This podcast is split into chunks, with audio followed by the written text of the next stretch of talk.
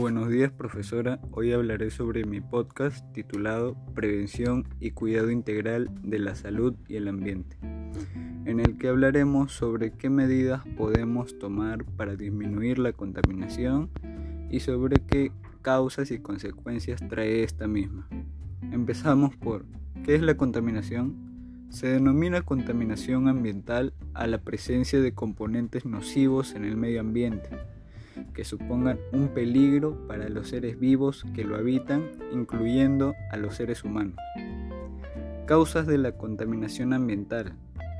La tala excesiva de árboles, emisiones y vertidos industriales a la atmósfera e hidrosfera, el uso excesivo de automóviles y otros medios de transporte impulsados por gasolina o diésel uso excesivo del plástico y otros materiales derivados del petróleo, liberación de objetos no biodegradables en espacios naturales, las consecuencias que trae la contaminación ambiental.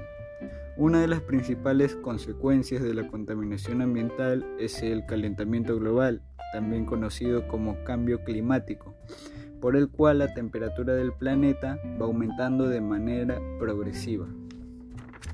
Además, la contaminación supone un riesgo para la salud de los seres vivos que habitan el ecosistema contaminado.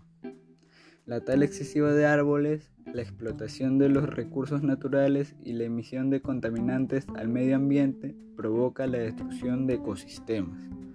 De esta forma, muchas especies de animales y plantas ven como su hábitat se va reduciendo cada vez más, incluso llegando a provocar la extinción de estas especies. Medidas que podemos tomar. Utilizar transporte ecológico, reducir el uso del agua y, la electricidad, reciclar para evitar que los desechos terminen contaminando al medio ambiente y reducir el uso de los plásticos. En conclusión, si tomamos estas medidas en el asunto, podremos estar tranquilos ya que estaremos dando un pequeño aporte para disminuir la contaminación ambiental y difundir este podcast con las personas que conozcamos. Muchas gracias, este ha sido mi podcast.